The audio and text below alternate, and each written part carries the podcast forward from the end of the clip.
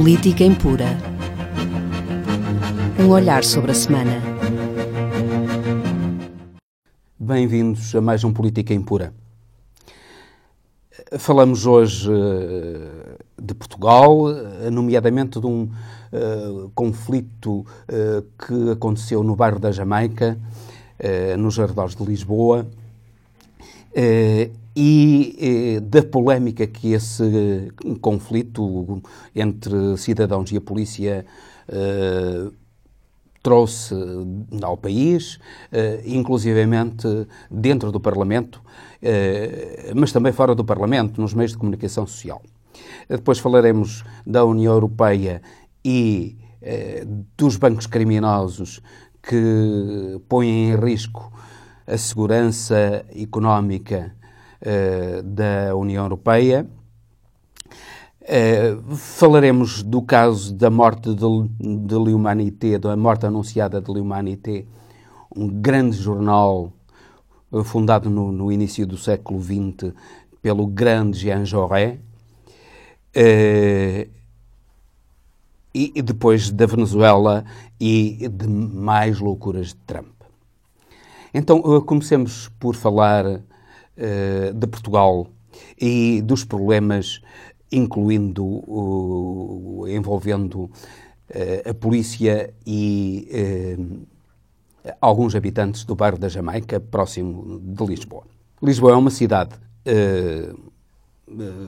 que neste momento se tornou uma cidade essencialmente de serviços e grande parte da sua população mora, mora em bairros de cidades limítrofes. Um desses bairros é o chamado bairro da Jamaica, o nome já diz muito. Eh, é um bairro habitado sobretudo por negros vindos das ex-colónias africanas, também por ciganos.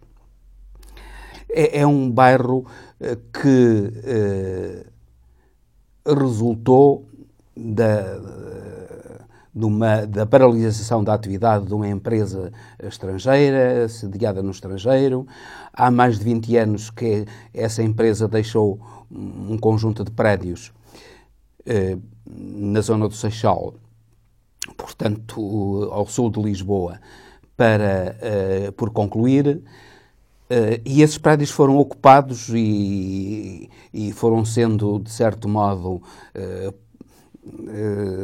beneficiados com algumas pequenas obras, nomeadamente colocação de janelas uh, e outra forma de proteção da intempérie por parte de cidadãos portugueses. Não se trata de, sequer de imigrantes, trata-se de cidadãos portugueses vindos das ex-colónias e de ciganos. No fundo, gente marginalizada da sociedade. Uh, recentemente uh, houve um, conflito, não um grande conflito, um pequeno conflito uh, na, no bairro da Jamaica. A polícia foi chamada a intervir e nessa intervenção tentou prender, quando chegou o carro da polícia terá sido apedrejado e a polícia tentou prender um dos apedrejadores. A mãe e família desse apedrejador eh, procuraram resistir à, à detenção eh, e a polícia, além de eh, agredir o apedrejador, agrediu também a mãe e a família desse apedrejador. E agrediu-os de uma maneira que nós percebemos, através dos vídeos, que foi violenta. Ora bem, esse, eh, este facto desencadeou uma autêntica tempestade em Portugal. Mas aquilo que sucedeu em Portugal é algo que pode suceder em qualquer país do mundo. Uh, bairros destes, aos infelizmente uh, espalhados pelo mundo, e a marginalização de determinados cidadãos, particularmente dos cidadãos de cor, cidadãos negros ou de ciganos, é um facto uh, que acontece por todo o mundo. Face é esta agressão excessiva, é o uso e o uso da força e o abuso da força por parte das autoridades policiais, um, uma um, uh, uh, conselheiro conhecido do, do Bloco de Esquerda, um dos eh, partidos uh, com importância não só no Parlamento, mas também no apoio ao governo, uh, e presidente da Associação SOS Racismo, um, um, português, português, embora nascido, tenha, terá nascido no Senegal, mas é português, Mamadou Ba, utilizou a expressão a seguinte eh, relativamente a esses acontecimentos é dirigir-se à polícia. Isto é o que faz a bosta de bófia. Ora bem, esta expressão extremamente infeliz, utilizada por Mamadou Ba, uh, e Mamadou Ba não é uma pessoa qualquer, é um dirigente do Bloco de Esquerda, aconselha o Bloco de Esquerda em questões, nomeadamente em questões de racismo e de, e de marginalidade, e eh, eh, ao utilizar esta expressão, até como também como presidente eh, da Associação SOS Racismo, ele devia perceber que eh, devia ter cuidado na forma como falava. Em primeiro lugar, utilizar a, a, o termo bófia. Isso uh, remete, remete-nos para uma linguagem de marginais, de criminosos, nomeadamente traficantes de droga uh, e, e, ladrões, que utilizam para designar a polícia. É lamentável que a polícia seja designada por alguém responsável como bófia. Em segundo lugar, que utiliza a palavra bosta de bófia, isto é, que utiliza a palavra bosta para designar a polícia de uma maneira geral, a bosta de bófia. Não foi aquela atuação em concreto. Ele podia até ter dito que uh, aquela atuação da polícia uh, foi uma bosta. Uh, seria algo de desculpável. mas, não, generalizou e utilizou a expressão bosta de bófia. Ora, vindo de alguém eh, que está à frente da SOS de racismo, isso só serve para acirrar ânimos dentro da sociedade.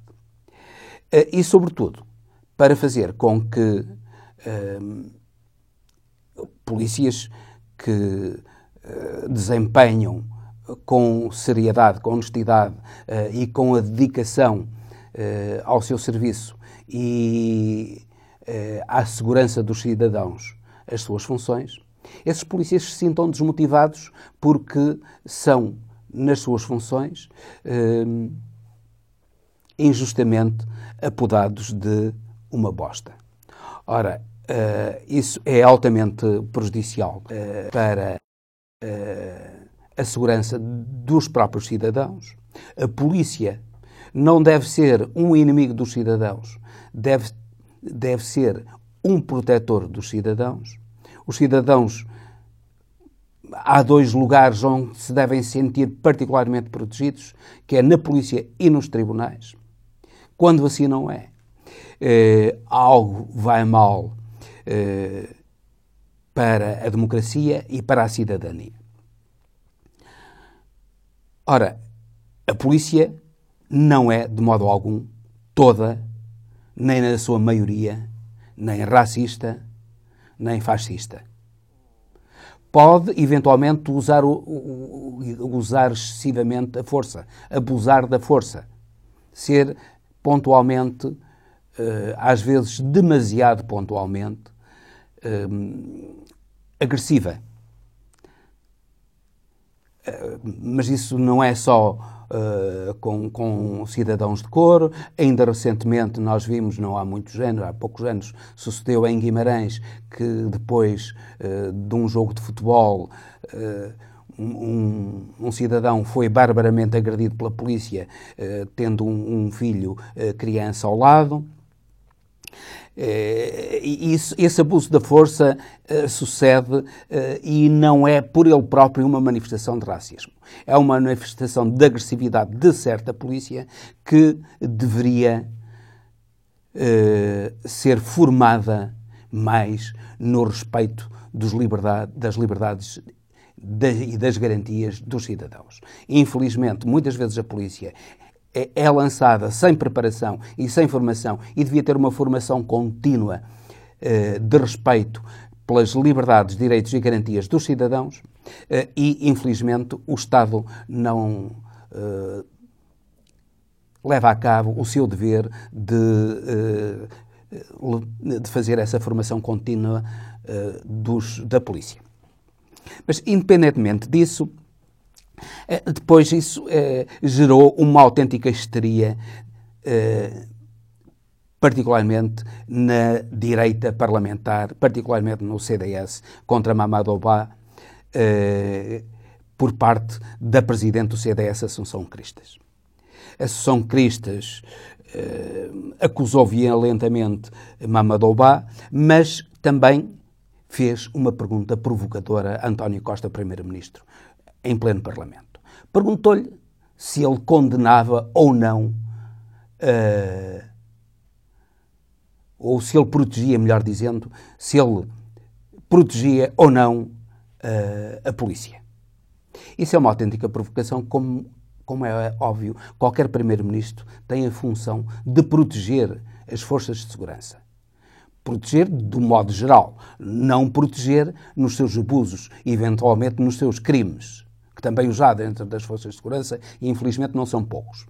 Eh, mas, como é óbvio, é função de um primeiro-ministro eh, levar a cabo a proteção das, eh, das entidades policiais, dos agentes policiais. Ora, isso foi uma autêntica provocação ao desempenho das funções de António Costa, porque parecia querer dizer que ele estava ao lado daqueles indivíduos marginais que tomaram uh, aquela atitude e que apedrejaram o carro da polícia. Uh, Costa respondeu-lhe de uma maneira talvez suave e talvez demasiado pessoal, dizendo que uh, a pergunta devia ser pela cor da pele dele. Costa é de origem indiana, como, como é sabido, e, e, ela reagiu, e a bancada do CDS e, de certo modo, do PSD reagiram de uma maneira extremamente violenta a essa invocação de Costa. Ora, a verdade é que isso é um cinismo inacreditável e baixo por parte dessa bancada do CDS e, particularmente, da Assunção Cristas. E é pelo seguinte: toda a gente em Portugal sabe. Vai-se para um táxi e chama o preto a Costa, ou chama-lhe Monhé, eh, no, no próprio partido, há gente, no próprio partido eh, de António Costa, no Partido Socialista, há gente que o trata por, pelo preto e pelo monhé. Todos sabem. E aquela bancada que estava a, a berrar uh, por uh, Costa se ter referido uh, a que essa pergunta só se devia ao facto de ele ser, ser de cor, essa bancada de certeza absoluta, eu punha as mãos no lume, como alguns deles, não digo todos, não, não os conheço, não sei, mas pelo, pelo, perfil daquela gente, eu punha, quase, punha as mãos no lume em como eles tratam Costa por Monhé ou por Preto. E, portanto, aquela, uh, aquela fervura enorme da bancada do CDS, no fundo, foi uma manifestação lamentável de cinismo. Uh, e eh, talvez, eh, infelizmente, Costa não uh, tratou a bancada do CDS como ela devia ser tratada neste caso uh, e, e, não disse aquilo que devia ter dito, que é, uh, frequentemente é tratado pelo público, pelos cidadãos. Damos, os taxistas chamam-lhe chamam preto ou chamam-lhe monhé. muitos dos taxistas, não, também não vamos generalizar, muita gente aí chama-lhe preto e monhé. Uh, portanto, ele devia uh, avançar contra a bancada do CDS, precisamente com isso, dizendo claramente que é verdade, elas estão e que estavam a, levar a cabo uma, uma histeria revoltante contra aquilo que António Costa disse. Isso põe em, em questão também a existência de racismo em Portugal. Claro que há racismo em Portugal. Como existe em todos os países, há racismo, há gente racista.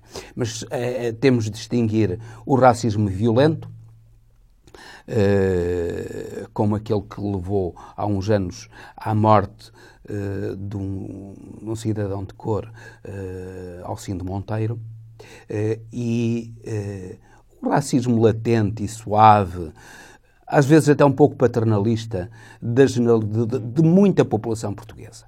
Muita, excessiva população portuguesa não digo da maioria, mas de, um grande, de, um grande, de uma grande parte da população portuguesa que tem um racismo suave. E isso deve ser combatido.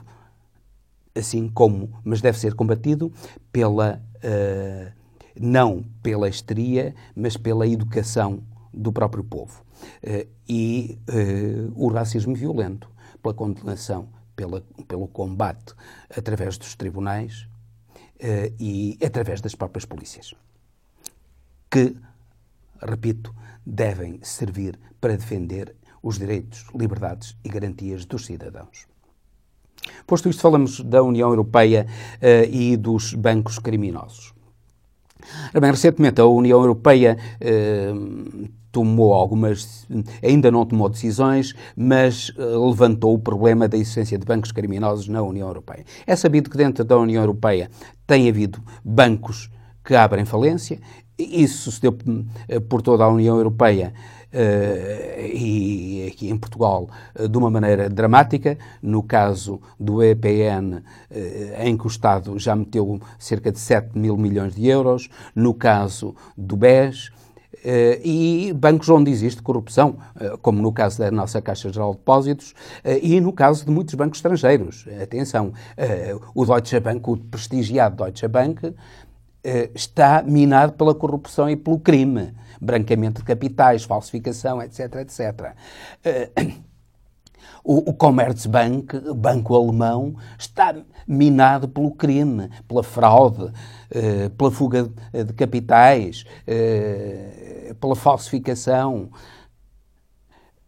Bancos suíços, então, nem se fala. Aquilo é, é, é quase de alto a baixo que estão minados eh, pela corrupção, pela falsificação, pela, pelo encobrimento, pela lavagem de dinheiro eh, resultante do crime.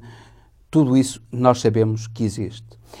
E eh, esse, essa, eh, tudo isso existe porque não existe um controle da banca. A banca é demasiado importante para viver em roda livre como tem sucedido, ou como sucedeu até há uns tempos, agora um pouco menos, mas existem, continuam a existir resistências. E o lamentável, se não. Uh, eu iria utilizar mesmo a palavra criminoso.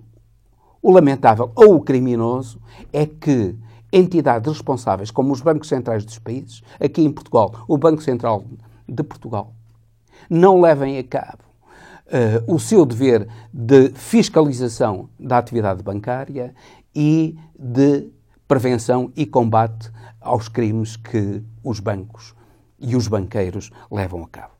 Nós sabemos que os bancos centrais têm o poder de fiscalização da atividade bancária uh, nacional, mas, como se deu em Portugal, por toda a Europa, uh, o, o, Banco Central Português, particularmente nos mandatos quer de Vítor Constâncio, uh, que no caso concreto tinha pouco poder, quer posteriormente no atual mandato de Carlos Costa, que já tem muito poder de fiscalização e que se recusa a, a levar a cabo o seu dever de fiscalizar a banca.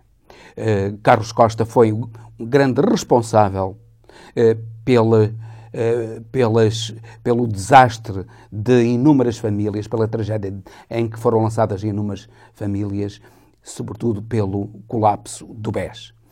Pouco antes do BES entrar em falência, ser resgatado, Carlos Costa tinha garantido ao país e ao Presidente da República que o banco era um banco saudável.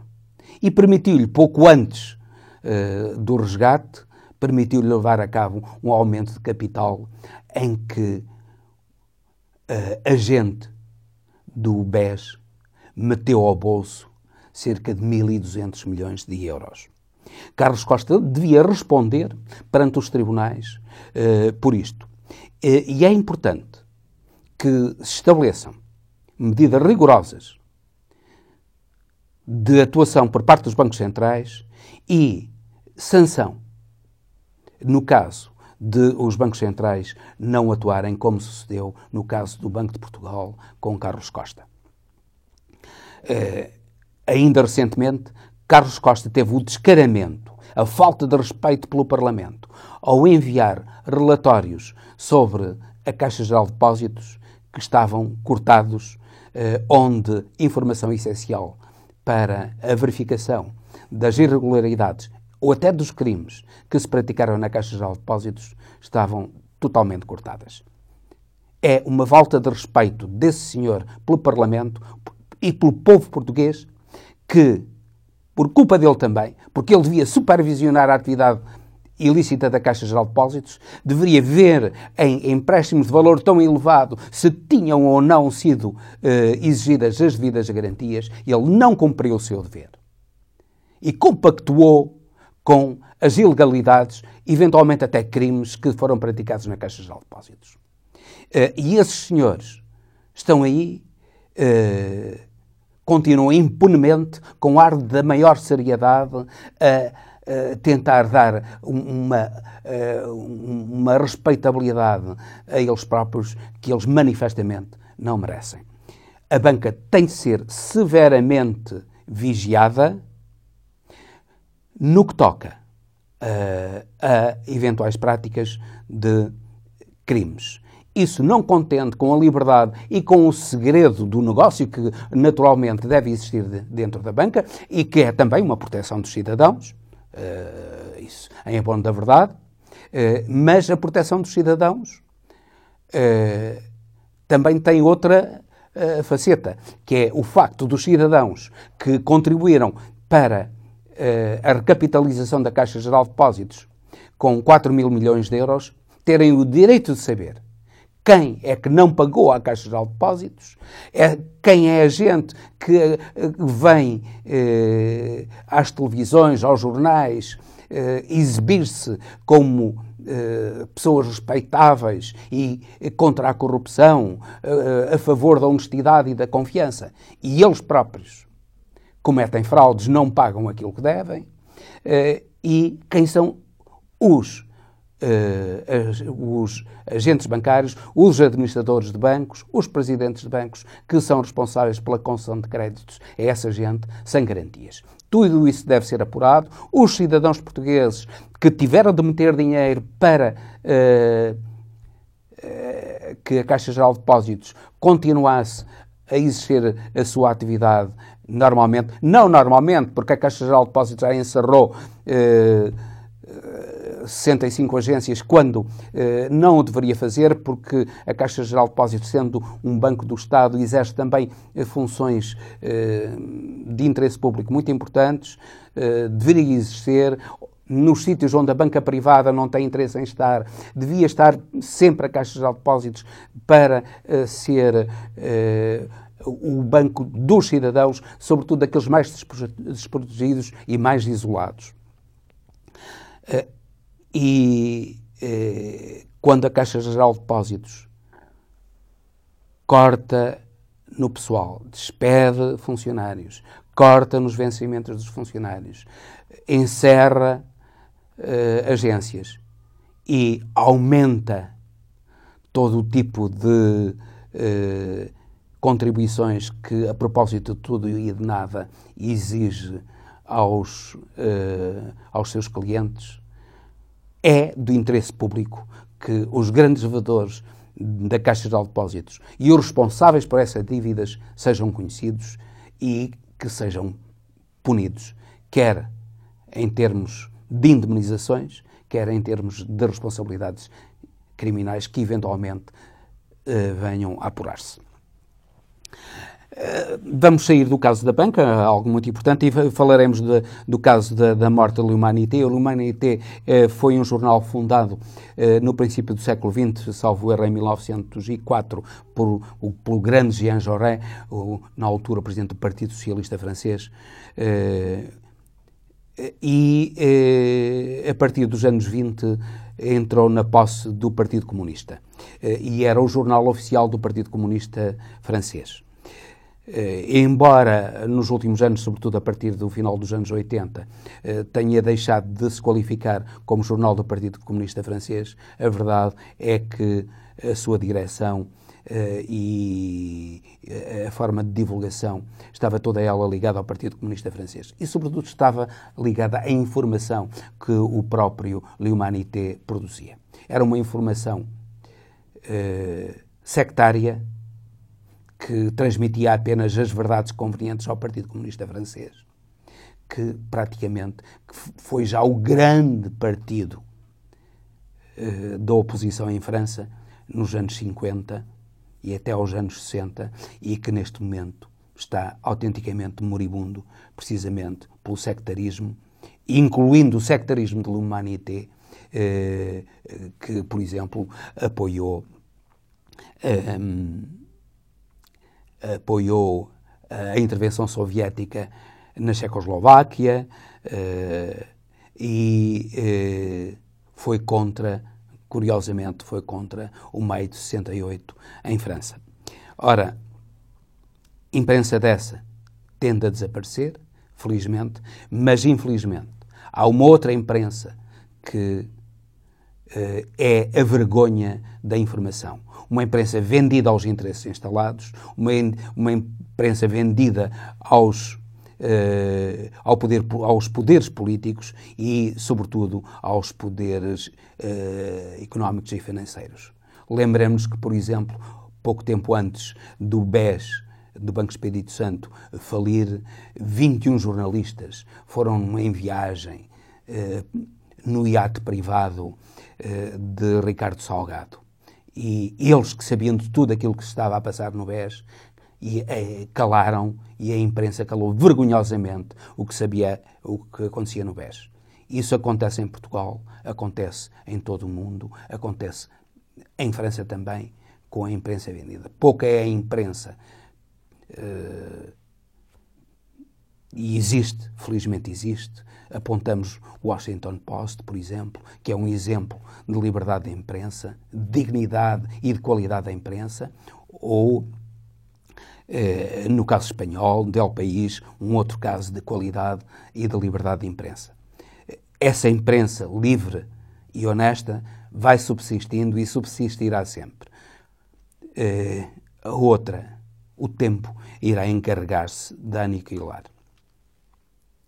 Ora bem, a, a, crise da imprensa é também uma crise da democracia, porque infelizmente só com uma imprensa livre, com jornalistas que investiguem aquilo que deve ser investigado, que tragam aos cidadãos a informação importante que deve ser por eles conhecida, que não manipule essa informação, eh, eu dou-vos um exemplo ainda, ainda agora, eh, hoje, num, em dois jornais, relativamente ao problema de, de, eh, das câmaras municipais portuguesas terem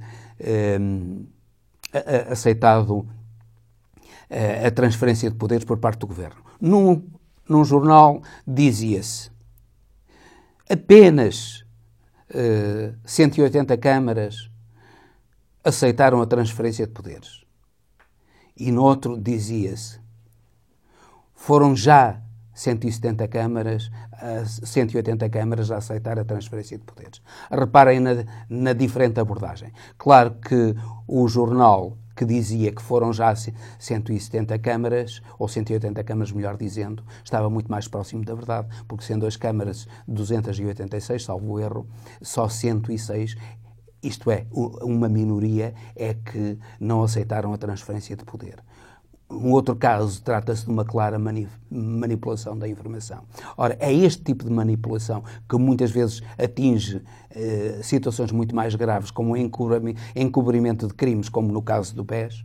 Eh, é, esse, eh, é esse tipo de manipulação da informação que leva as pessoas a afastarem-se do jornalismo, da imprensa, leva à morte dos jornais e depois os cidadãos a serem inundados e manipulados pelas Facebook, pelas, eh, pelas fake news que são canalizadas pelos, eh, pelas redes sociais. É a democracia que está em perigo e eh, devemos ter consciência desse perigo para a democracia e combater o jornalismo, o falso jornalismo, os, os, jornalistas incompetentes e vendidos para que a democracia se aprofunde e se defenda, uh, porque a democracia está em perigo em todo o mundo. Uh, está em perigo na Venezuela. Infelizmente, a Venezuela uh, continua em pé de guerra, uma guerra que já vai a uma, uma guerra não aberta eh, uma guerra aberta e generalizada seria uma enorme matança na Venezuela. De parte a parte seria uma enorme matança. E as ameaças de intervenção de Trump eh, não passam certamente de ameaças, porque eh, penso que ninguém dentro eh, do, do Congresso, nomeadamente, aceitaria uma intervenção militar na Venezuela. Já não estamos no tempo do Iraque. Eh, por outro lado, eh, estes tempos têm sido também uma exibição da crise da democracia no que troca a personagens como Trump. Eh, foi eh, recentemente Trump eh, que teve, teve a ousadia de inclusivamente, inclusivamente dizer que gente da inteligência da CIA e dos serviços de segurança americanos, gente altamente preparada, devia ir para a escola. Ele que é um ignorante de um, de uma, eh, de uma forma vergonhosa e arrogante, disse que essa gente que produziu informações que ele não gostou, informações relativas, ao, eh, relativas aos, eh, aos perigos que porque sofre que sofre a, a democracia mundial, nomeadamente produziu-se a, a, informação de que o Irão não, é tão, não está tão perigoso uh, como Trump diz, que, pelo contrário, o, a Coreia do Norte não está a desmantelar o seu arsenal militar, que há outros perigos que Trump não aborda, mas que são perigos reais e perigos que ele diz que existem, não existem. Ou são muito menos perigosos do que ele diz que são. Ora bem, este tipo de arrogância de Trump está a derivar de algo extremamente preocupante que tem assolado o poder, como sucede uh, na, uh, no Brasil com Bolsonaro. E uh, ontem uma porta-voz de Trump pôs autenticamente o dedo na ferida. Ela disse que Trump fora colocado no poder por Deus para defender a América. Isto é, segundo Trump, ele foi colocado no poder por Deus para defender a América. Não pelos cidadãos americanos, ou melhor, por uma parte, por uma minoria de cidadãos americanos, porque ele foi eleito eh, por uma minoria de cidadãos americanos. Ele teve eh, menos de 3 milhões de votos que a sua opositora Hillary Clinton.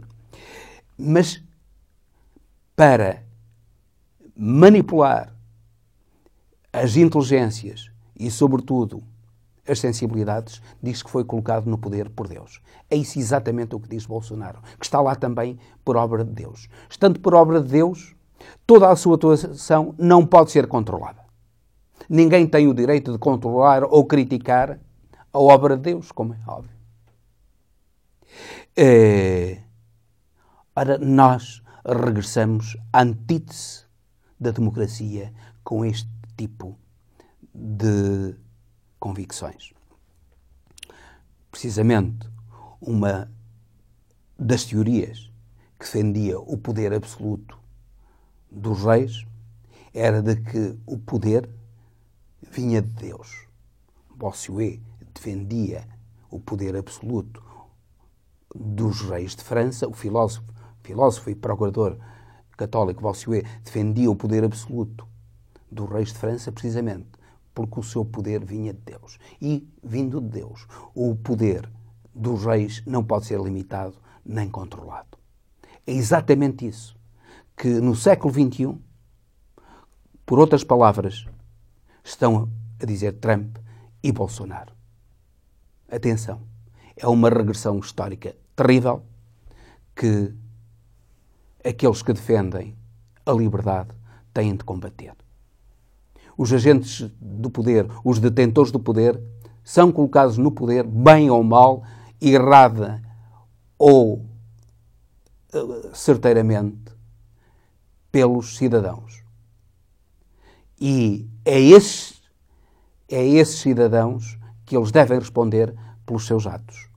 E são esses cidadãos que têm o direito e até o dever de controlar aqueles que puseram no poder. Deus não fala. Deus não intervém. Deus não critica que se saiba os atos criminosos dos governantes. E se não forem os cidadãos, a democracia e a humanidade estão condenadas à escravidão e à indigência. Com isto termino, uh, desejando uma boa semana a quem me acompanhou e despedindo-me com amizade até ao próximo Política Impura.